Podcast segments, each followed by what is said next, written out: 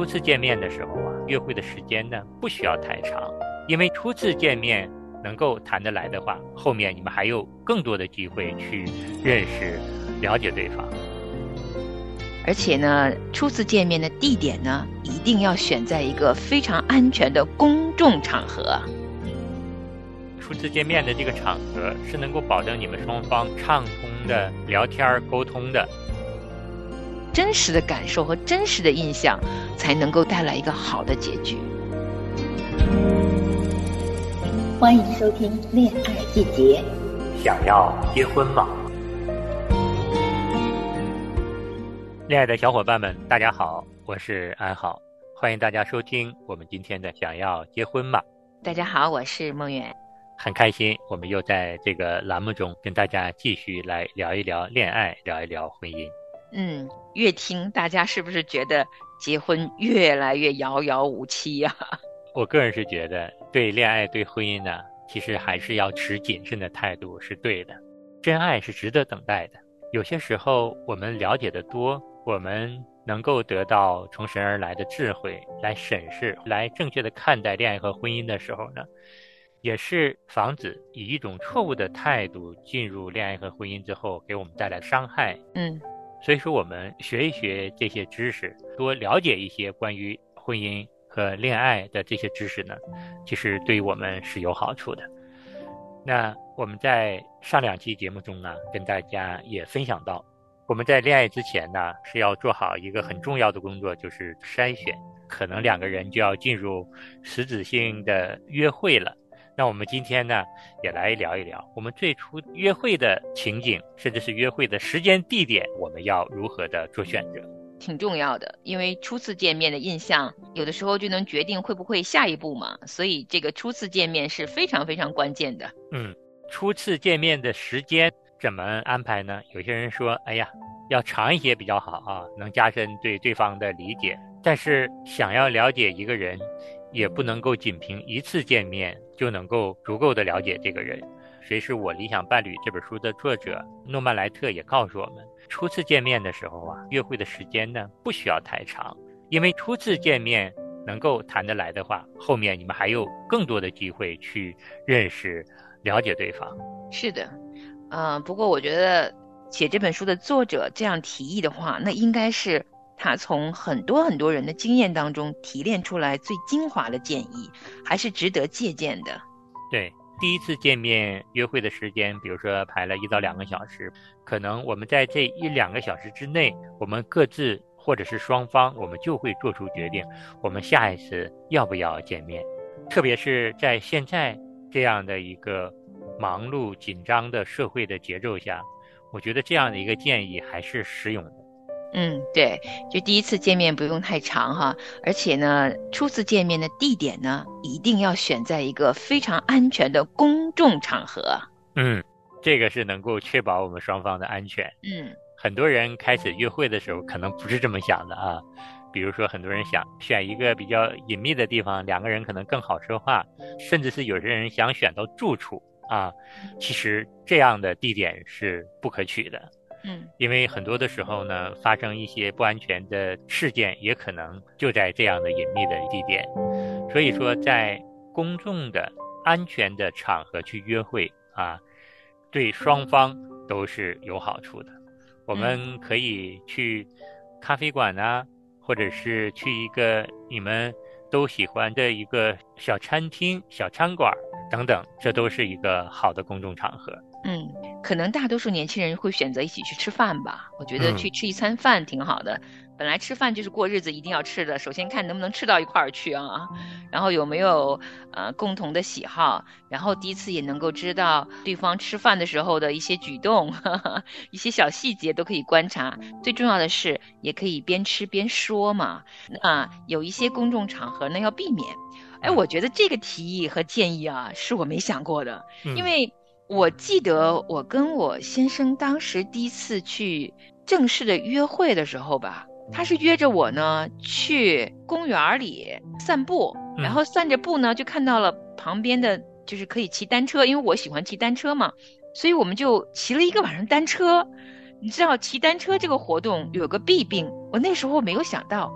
现在读他的建议的时候才回想，因为一直骑单车没办法说话，嗯，所以实际上那天晚上就没怎么聊天。嗯，那他建议就是呢，如果你第一次约会，一定要选择可以聊天的场景，要避免比如说看表演、看电影，或者像我那样的骑单车，这都不是能够彼此了解、彼此说话的这种安排，要避免。对。也就是说，初次见面的这个场合是能够保证你们双方能够畅通的聊天沟通的，而不是说为了看电影、看表演，双方的注意力都在表演和电影上，那就没有机会沟通和交流了。对，所以说这样的场合呢，既能够保证我们人身的安全，又能够让我们很好的去沟通和交流。通过多说话、多聊、多讲讲对方的一些事儿啊，或者是你们感兴趣的事儿也好，通过说话。来更加加深对彼此的认识和了解。嗯，对，一定要保证你们第一次约会的那个场合呢是个公众场合，然后也要保证啊，你可以跟他面对面，就你们一起吃饭的时候不要坐在同一边，要坐在对面，让你能够全然看到这个人的举动，怎么吃饭，怎么说话，他跟你说话的时候眼睛是不是看着你的眼睛？都说眼睛是心灵的窗户哈，所以你可以观察到他的一些微表情。啊，总而言之，用智慧的方式呢，保护好自己，也要尽可能的增加跟对方谈话和观察对方的机会。对，双方聊天的时候呢，不要觉得对方问了我们很多的问题，我们就觉得对方话怎么这么多，好像很没有礼貌一样，怎么问了这么多的问题？不要这么想。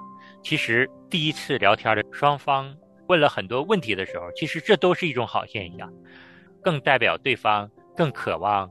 更好的去认识你，对你们下面的发展是非常有好处的。特别是有些问题，如果你没有问，对方没说，如果将来啊双方在这件问题上发生矛盾，那我们就不能够啊怪对方说谎，因为你开始也没有问这个问题啊。所以说多问多聊，实际上这是好的。是的，能够互相说话，我觉得这是个非常棒的开端哈，啊，总比冷场，然后两个人只是吃饭，然后什么都没有说话，毫无共同语言要来的好。初次见面的第一印象确实很重要，啊，但是也未必每一次初次见面的时候就会心动。有一些情侣啊，他们是见了好几次面以后才真正的心动，但是呢，好印象总会让人有愿意有这种。想法有第二次的约会机会嘛？对。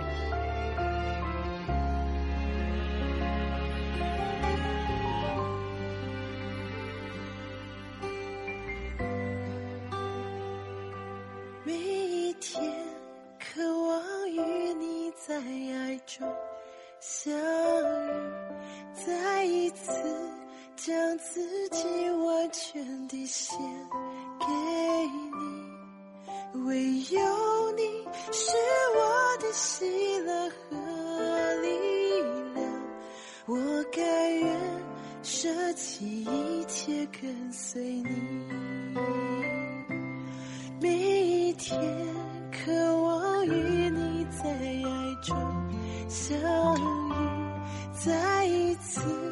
降服在你大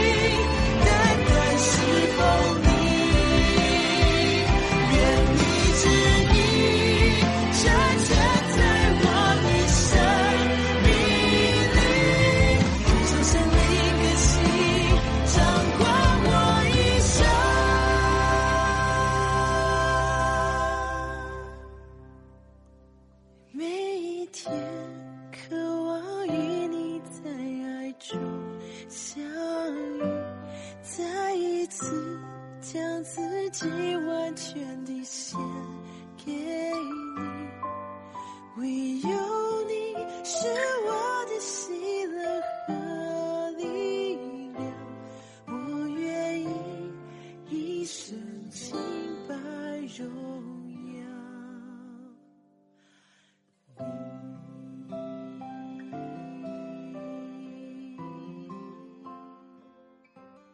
那怎么样才能算一个好印象呢？在我们过往的经验中呢，特别是听到我们的朋友还有我们的长辈告诉我们，你今天要去约会啦，那你要穿一套漂亮的衣服，或者是说你要注意你的言谈举止啊，比如说沟通、谈话，甚至是走路过程中的这些小动作啊，千万不要让人对方觉得我们很不合适，或者是我们很不优秀等等。很多人可能都建议我们初次见面的时候，就尽量要把自己最好的一面表现出来，甚至是刻意要装出来一些好的样子给对方看。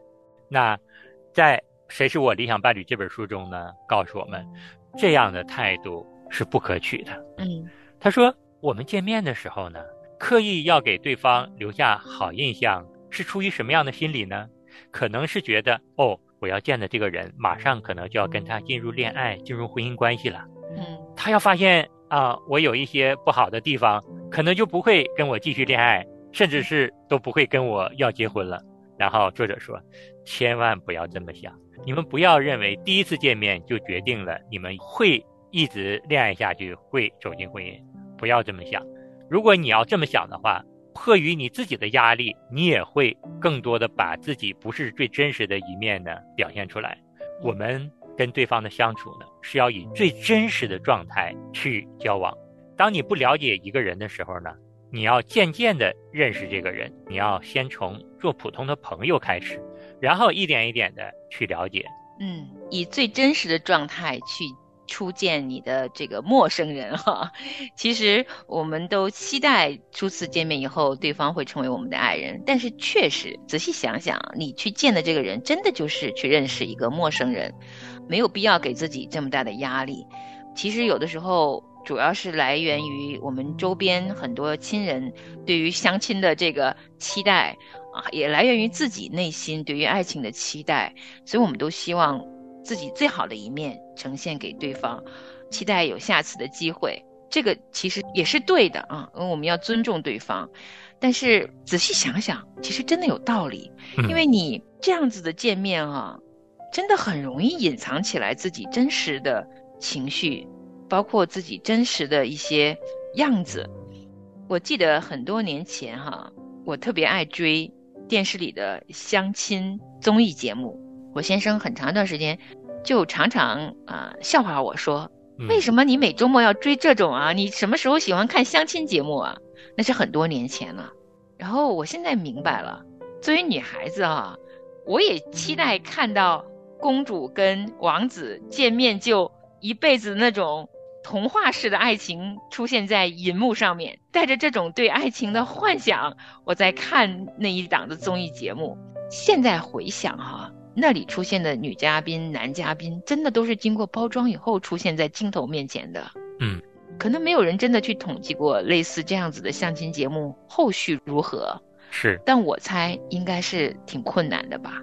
嗯，因为如果带着。很漂亮的外形，很漂亮的妆发，很漂亮的包装，很漂亮的语言，去在公众面前呈现给大家的初见哈，这种初见真的到了真实生活中，现实生活中没有化妆了，没有包装了，对，会是一种什么状态呢？嗯，真实生活中最普通的男生跟女生，怎么能够有一个？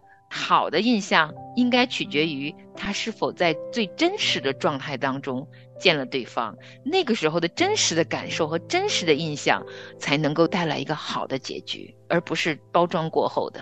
对，进入婚姻之后，你的真实与否，你是什么样的人，夫妻双方都是一清二楚的。我们隐藏了一时，但是我们隐藏不了一世。嗯，总之呢，刻意的给对方要留下好印象的这种方式呢。在恋爱中在婚姻中是行不通的。对。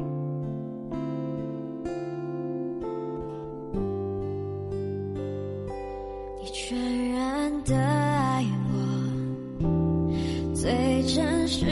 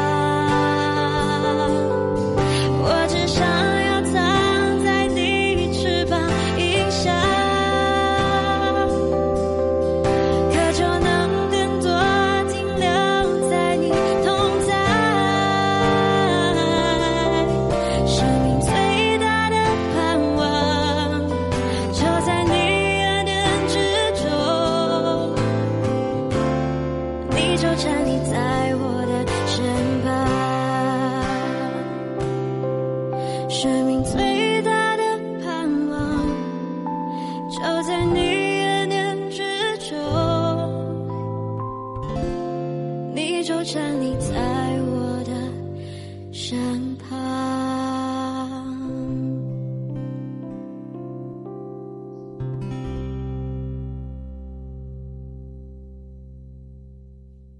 对我来说，哈，如果是初次见面，啊、除了我可能会，呃，以真实的状态出现以外呢，我会在我心里头衡量一个标准。对我来讲，这个标准是很关键的，就是我自己的心情是否是自在的。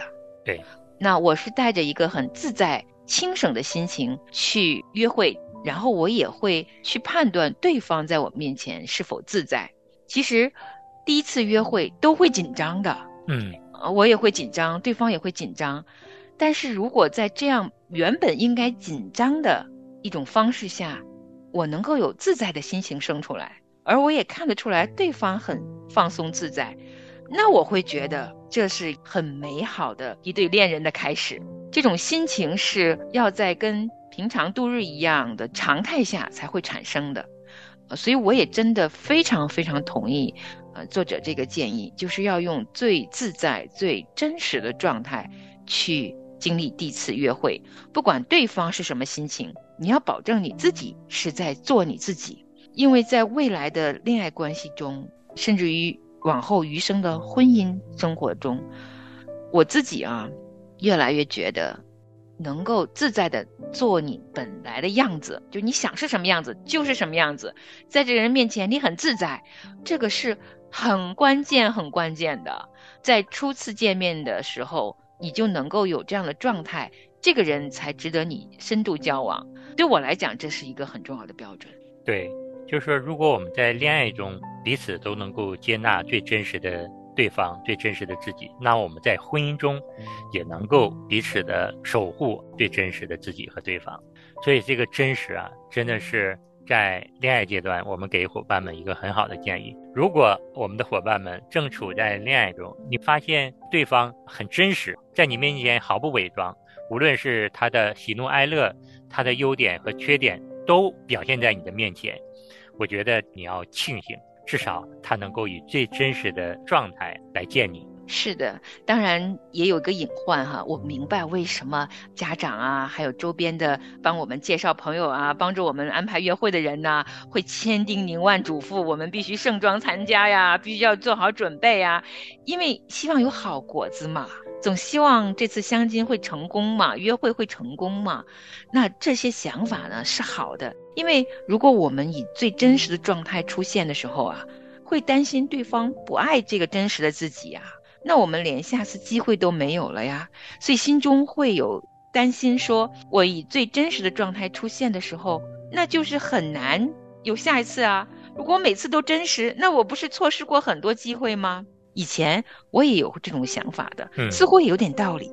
但是今天啊，我忽然间也明白了，这种说法也没什么道理。嗯，因为强迫自己装扮好了去见面了，对方也是一个装扮下的他，你们遇见了，虽然勉强可能有了第二次，甚至于在各种装扮下，你们已经都能进入婚姻、谈婚论嫁的时候，可能那个时候反而会更难过，因为。似乎好像是生活在一种虚幻里面，你自己不知道该舍弃还是不该舍弃。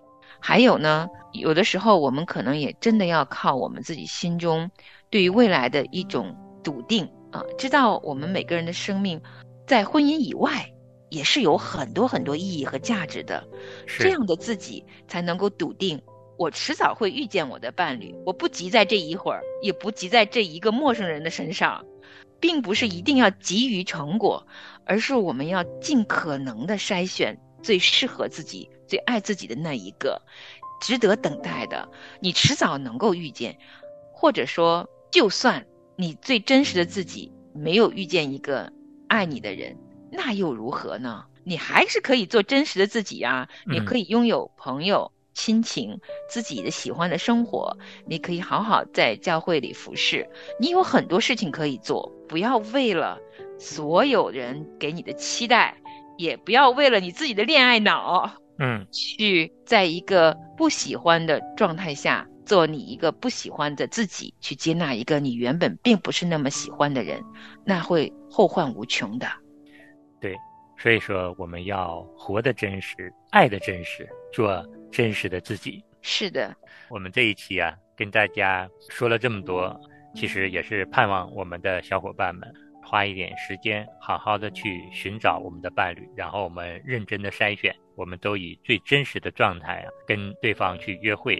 对，那最后就说一句话哈，第一次如果约会搞砸了，没关系的，那可能真的对方就不适合你，所以呢。用最轻松的状态去开始第一次约会吧。是，那我们今天呢就跟大家聊到这儿，下期继续跟大家来聊想要结婚吧。好，我们下次见，再见。您写电邮给《恋爱季节》的主持人了吗？我们的电邮是恋爱 at 良友 .net，是 L I A N A I at 良友 .net，恋爱。at 良友 .net。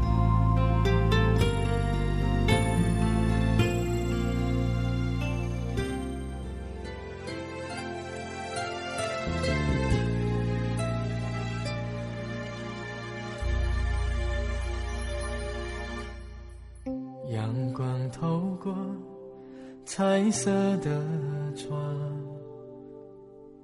照亮在你的脸庞，望着你的美，你的好，仿佛天使在身旁。与你相遇，与你相是天父赐福所造。一生拥有你，一生跟随你，爱你是我一生的美丽。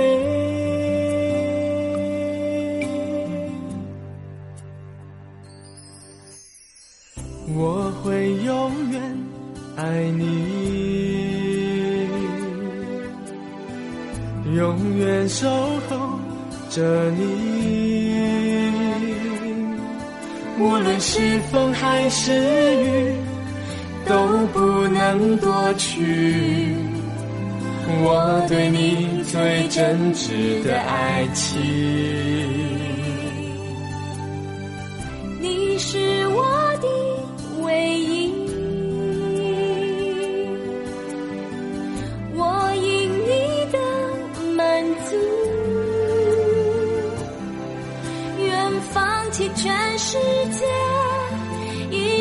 跟随你。爱你是我一生的美丽，我愿意。